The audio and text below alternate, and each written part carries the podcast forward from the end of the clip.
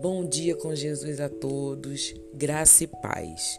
Hoje a nossa palavra está no livro de Salmos, capítulo 119, versículo 105. Lâmpada para os meus pés é a tua palavra e luz para os meus caminhos. Deus é luz e Sua palavra ilumina nossa mente, nosso coração, nossa vida. Quando meditamos na palavra, toda escuridão, trevas, sofrimento, engano e mentira começam a ser eliminados das nossas vidas.